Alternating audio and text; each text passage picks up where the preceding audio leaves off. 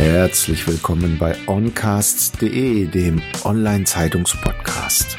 Hier geht es um praktisches Wissen für Ihren Erfolg zum Mitnehmen. Sponsor dieser Episode Success.li als Berater und Agentur mit dem richtigen Softwarewerkzeug neuen Erfolg erreichen.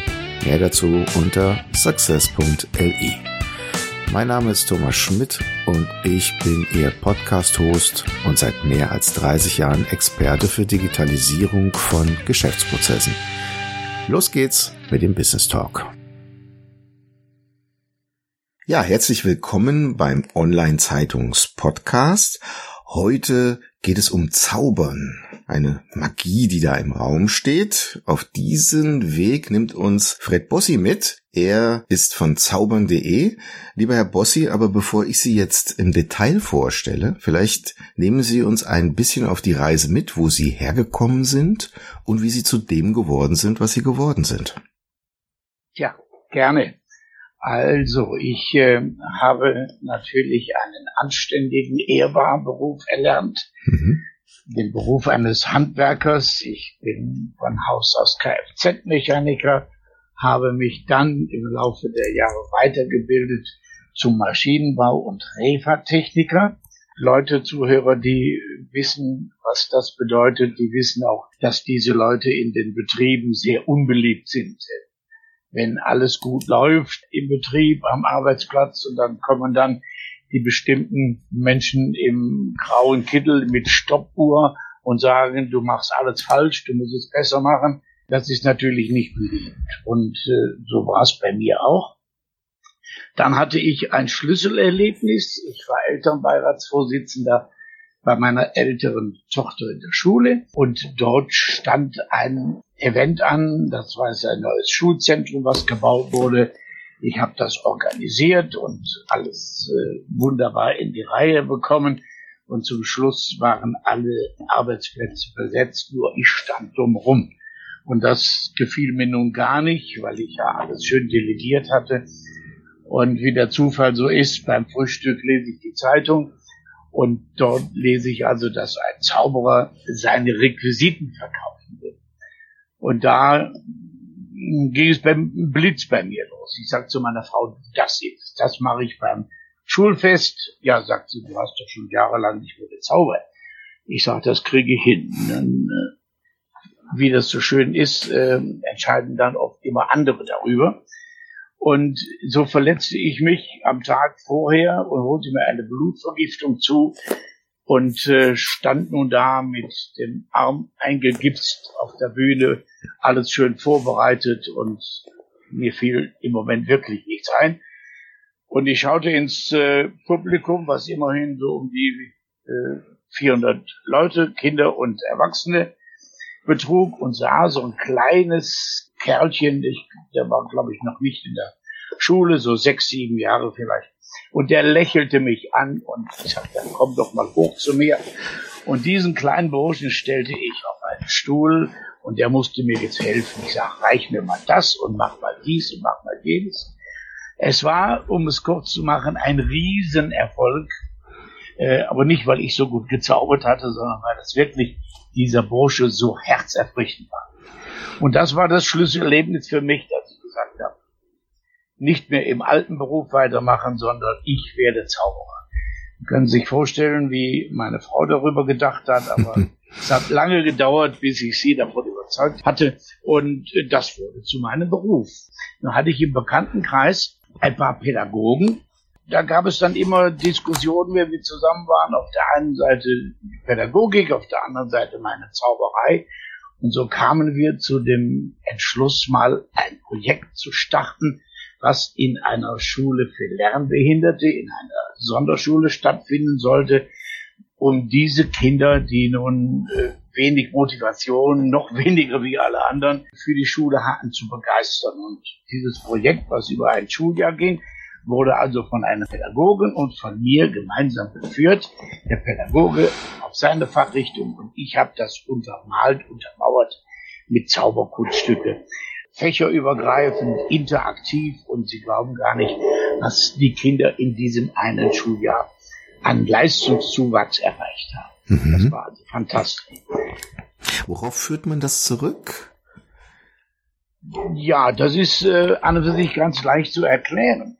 Ähm, die Nüchternheit und die Trockenheit des normalen pädagogischen Lernstoffs, der vor allen Dingen äh, schwierige Kinder nicht so leicht erreicht, und dann die Begeisterung zum Zaubern. Stellen Sie sich Folgendes vor. Da ist also ein Zauberkunststück, da verschwindet ein Würfel, erscheint an einer anderen Stelle. Und dieser Würfel, der wird natürlich vom Lehrer als normaler Kubus im Werkunterricht erstellt. Und wenn die Kinder jetzt wissen, dass dieser Kubus nur funktionieren kann im Zaubertrick, wenn er bestens gewissenhaft erarbeitet wurde, dann funktioniert es auf einmal. Wenn das im Werkunterricht nur ein Kubus ist, dann hat er alle möglichen Ecken und Kanten schief und buckelig. Aber als Zauberkunststück, weil ihm ja das Zauberkunststück vorher dargebracht wurde, da ist die Gewissenhaftigkeit und die Motivation vorhanden und so äh, haben diese beiden Bereiche sich eben ergänzt. Also eine Art Faszination zum Objekt und jetzt möchte ja. ich das auch herstellen quasi. Ja, genau. Mhm. Und ich möchte vor allen Dingen, dass es funktioniert am Ende. Nicht? Mhm. Was fördert denn Zaubern noch so?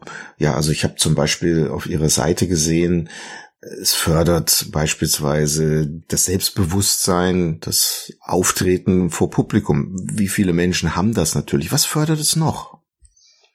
Ja, es fördert an und für sich alles, was ich brauche in der Kommunikation mit anderen Menschen. Mhm. Der Mensch von Haus aus ist ja unsicher. Es, äh, um das an einem Beispiel festzumachen, nehmen Sie einen Top-Manager, der ist in seinem Bereich der Beste, der Größte, perfekt ausgebildet. Aber wenn er seine Idee, sein neues Projekt dann Führungsleuten im Betrieb oder auch anderen darlegen muss, dann steht er auf der Bühne und weiß nicht mehr weiter und findet seine Worte nicht mehr, um das entsprechend rüberzubringen. Da fehlt also das Vehikel. Und wenn man diesem Menschen dann nun Zauberkunststücke und Geschichten an die Hand gibt, wo er sich dran festhalten kann, dann funktioniert es wesentlich besser und es kommt vor allen Dingen auch bei dem Publikum dermaßen gut an, weil es nicht nur reine Fakten sind sondern weil ich hier etwas verbinden kann, die Faszination des Zauberns, dann die Bereitschaft, das in eine Geschichte zu packen und somit die Fakten, die wichtig sind, einfach zu verkleiden und zu transportieren. Mhm. Also eine Art Verpackung um das trockene Wissen. Kann man das so sagen? Richtig. Ja, zu transportieren, also rüberzubringen. Weil äh, wir kennen das von unserer Kindheit, ja alle Geschichten erzählen fasziniert, und wenn das dann entsprechend verpackt ist mit den Fakten, die wichtig sind, dann bin ich der perfekte Erzähler auf der Bühne und komme gut bei meinem Publikum an.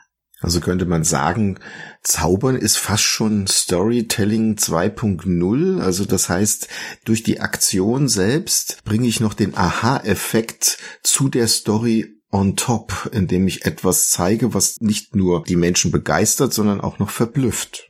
Ganz genau, ganz genau. Stellen Sie sich äh, an einem Beispiel vor, wenn der neue Abteilungsleiter sich auf der Bühne vorstellt, seinen äh, Leuten, mit denen er arbeiten will, seinem Team und sagt also, liebe Leute, Sie wissen ja, ich bin Klaus Meyer, ich bin Ihr zukünftiger Chef und ich denke mal, wir werden gut miteinander klarkommen dann ist das natürlich äh, nicht unbedingt begeistert für die Leute, die mit ihm zusammenarbeiten müssen.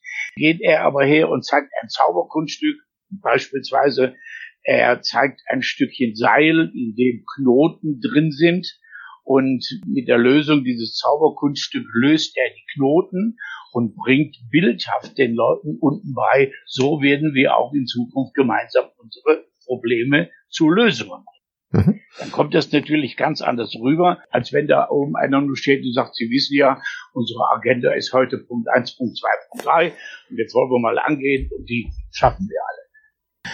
Ja, das ist interessant. Das heißt, kann man das erlernen, indem man jetzt wirklich als Top-Manager nicht zu kindlich wirkt, indem man jetzt den Hasen aus dem Hut zaubert, so würde ich es jetzt mal salopp sagen, sondern dass man, sagen wir mal, eine Art Storytelling mit äh, verschiedenen Zaubertricks verpackt erlernen kann? Gibt es da irgendeine Blaupause?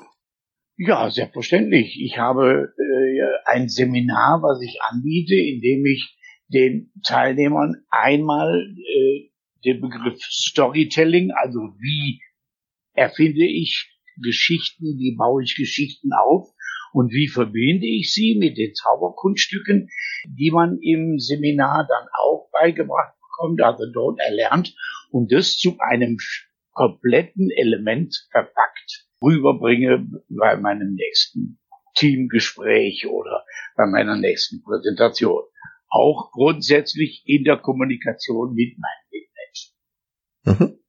Mich interessiert nochmal auf das Thema zurückzukommen, was Zaubern denn aus Ihrer Sicht noch alles fördert, also im Menschen. Wenn wir also grundsätzlich eine gewisse Unsicherheit in uns tragen, wie würden Sie das jetzt sagen, was das noch fördern kann? Es ist natürlich so, äh, das Auftreten, die äh, jeder Mensch, der genau weiß, was er kann und was er rüberbringen muss, aber dann auf einmal vor Publikum steht, äh, kennt das berühmte Lampenfieber. Wenn ich aber weiß, über was ich reden muss und das perfekt kenne, dann kann ich da schon mal sehr viel machen. Dann meine Fantasie. Wir wissen, wir Menschen haben zweierlei Gehirnteile. Einmal den realen Teil, wo unsere Fakten und unsere Daten ankommen und dann natürlich den kreativen Teil. Und hier werden bei uns beide Gehirnteile beide gleichzeitig angesprochen. Die Fantasie und auch die Realität. Mhm. Es fördert auch Sprache und Sprechen. Man muss sich ja vorher überlegen, wie man im Grunde seine Idee, seinen Zaubertrick rüberbringt. Erfordert es auch die Präzision, das Ganze vorzubereiten. Ich stelle mir jetzt so einen Kartentrick vor. Großer Gott, wenn mir die Karte da aus den Händen flutscht, wenn sie eigentlich verschwinden sollte. Das ja. ist sicherlich etwas. Und ähm, das Verhalten in der Gruppe kann ich mir gut vorstellen, muss man sich selber ja auch darstellen, ne? dass man vor der Gruppe stehen kann und die Selbstsicherheit dann auch in sich hat, dass man vernünftig diese Idee oder den Zaubertrick entsprechend rüberbringt. Ja, das ist natürlich das, wo es bei uns in den Seminaren in erster Linie drauf ankommt. Die perfekte Vorbereitung, das Üben der Kunststücke. Und wenn ich mir sicher bin, dass ich mein Kunststück beherrsche, dann bin ich natürlich auch entsprechend sicher, wenn ich vor Publikum stehe. Wir kennen ja alle das, wenn ich da stehe und weiß nicht, was soll ich reden, wie soll ich reden. Ich habe jetzt nichts, an was ich mich festhalten kann.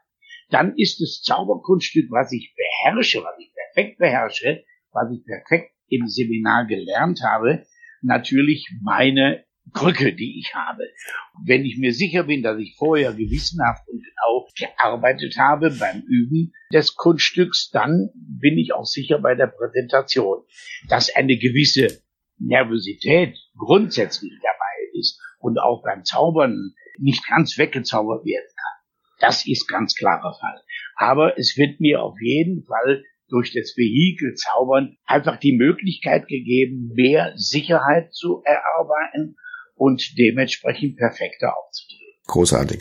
Lieber Herr Bossi, so sind wir schon am Ende unserer Zeit. Vielen Dank für den interessanten Einblick. Wer hätte gedacht, dass Zaubern uns auf solch einen Weg Begleiter sein kann, vielleicht selbstbewusster unsere eigene Story, unsere eigene Thematik, die man ansonsten eher als trocken empfunden könnte, verbacken zu können. Hm. Gibt es denn, zur letzten Frage kommt, noch irgendwelche Bücher oder irgendetwas, was Sie im Laufe Ihres Lebens inspiriert hat, was Sie mit uns ja, teilen möchten? Da gibt es natürlich sehr viele äh, Fachbücher im Bereich der Zauberei. Da möchte ich gar nicht ein spezielles raussuchen. Was mich besonders fasziniert hat, auch im Bereich Geschichten zu erzählen in der neuesten Zeit, ist das äh, Buch von der unserer bekannten Regisseurin Doris Dörry, die also wunderbar den Leuten klar macht, ohne Angst Geschichten zu erzählen, ob klein, kurz oder auch lang. Und dann gibt's einen berühmten Kollegen aus Amerika, den Doug Stevenson, der äh, auch als Schauspieler den Bereich Storytelling weiterentwickelt hat. Und auf diesen Faden, da bewege ich mich gerne. Großartig. Vielen herzlichen Dank für die Einblicke, die Sie uns gegeben haben und alles Gute für die Zukunft. Dankeschön. Ich bedanke mich und wünsche Ihnen das gleich. Bleiben Sie gesund. Danke sehr. Hat es Ihnen gefallen? Lassen Sie mich wissen, was Ihnen diese Episode gebracht hat, zu was Sie inspiriert wurden oder was Sie mit diesem Wissen jetzt anfangen werden.